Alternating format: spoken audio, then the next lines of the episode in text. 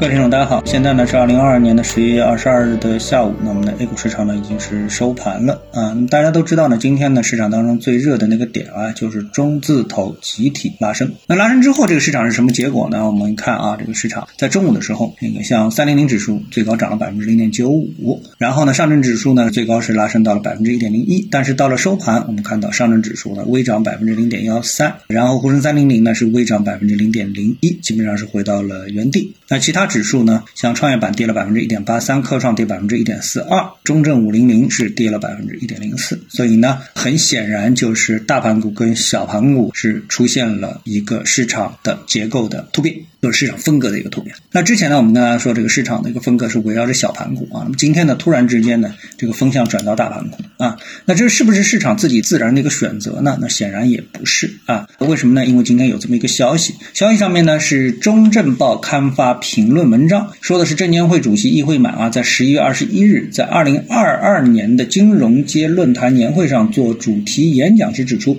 估值高低直接体现市场对上市公司的认可程度。国有企业呢要主动加强投资者关系管理，让市场更好的认识到企业的内在价值。好，那这个消息一出，那么立马呢又有一批专家跟上啊。专家表示呢，国有企业作为国民经济的重要支柱，一直是 A 股市场举足轻重的力量。而当前呢，央企上市公司的市盈率不足八倍，为近十年以来最低水平，那显著低于 A 股总体水平的十四倍。等等等等之类的，所以呢，也是为这件中字头股票上涨是添砖加瓦啊。那这里呢，我觉得啊，我们解读一下啊，这帮专家我觉得呢，并不是特别专啊。为什么特别专呢？因为这个市场运行到一定程度，它一定会出现分化。那所谓的分化呢，不仅是上市公司股票的分化，那么也代表了投资者啊是会出现分化。就是什么样的投资者适应什么样的投资标的，这个呢是必须要分化的。那我们把这个市场中的投资者简单分为两类，一类是机构投资者啊，一类呢是散户投资者，对吧？那么他们追求的投资的目标是不是一致呢？那显然是不一致的，对吧？那机构投资者追求的呢是，特别是啊，我们说国家队是这个长期驻扎在中字头里面的大股东啊。这一批投资者，他其实还不完全等同于我们所说的公募基金啊、私募基金这些机构投资者啊，这要分几种。那么这种长期住在那里面的长期的这个投资股东的话，他们对这个投资的价值要求是什么呢？就是一个稳定的股息回报，对吧？所以这一点呢，在银行股上面体现的是最为淋漓尽致啊。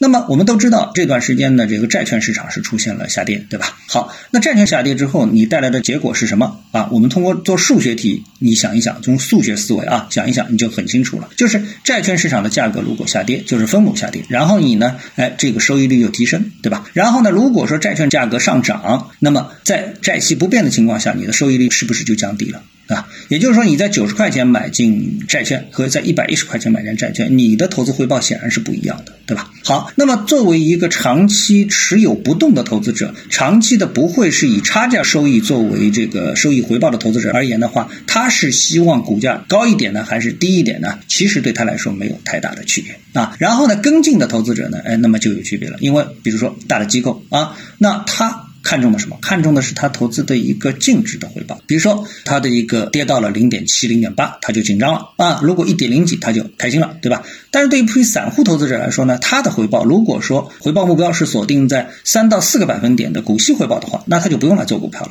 他直接去存款就可以了啊，买债券就可以了，对不对？所以呢，散户投资者的投资目标啊，一定是年化百分之几十，甚至于是上百。所以呢，我们把这两种投资者分类之后呢，你就发现啊，这个我们的大机构啊，国家队他们的投资回报啊是股息回报，就类似于是买了股票像买了债券、存了银行一样啊。那么我们的散户投资者呢是赚的波动性收益，也就是说，什么标的波动性越大，越有可能给他带来年化。的超收益回报，对吧？那么这两种不同的投资的目标，决定了他们的投资标的。就像这批中字头股票，他们一定是给你提供什么稳定的回报，而很难给你提供什么波动性回报啊，因为他们上面啊有大量的这个机构，公募也好，这个大股东也好，大小非也好啊，等着你一旦出现波动性，那哎挺好，除了给我股息回报之外，再给我增加一份波动性回报。那作为散户投资者会不会去参与呢？也就是说，市场经过了这么多时间之后啊，投资者啊已经圈下了自己各自的地盘，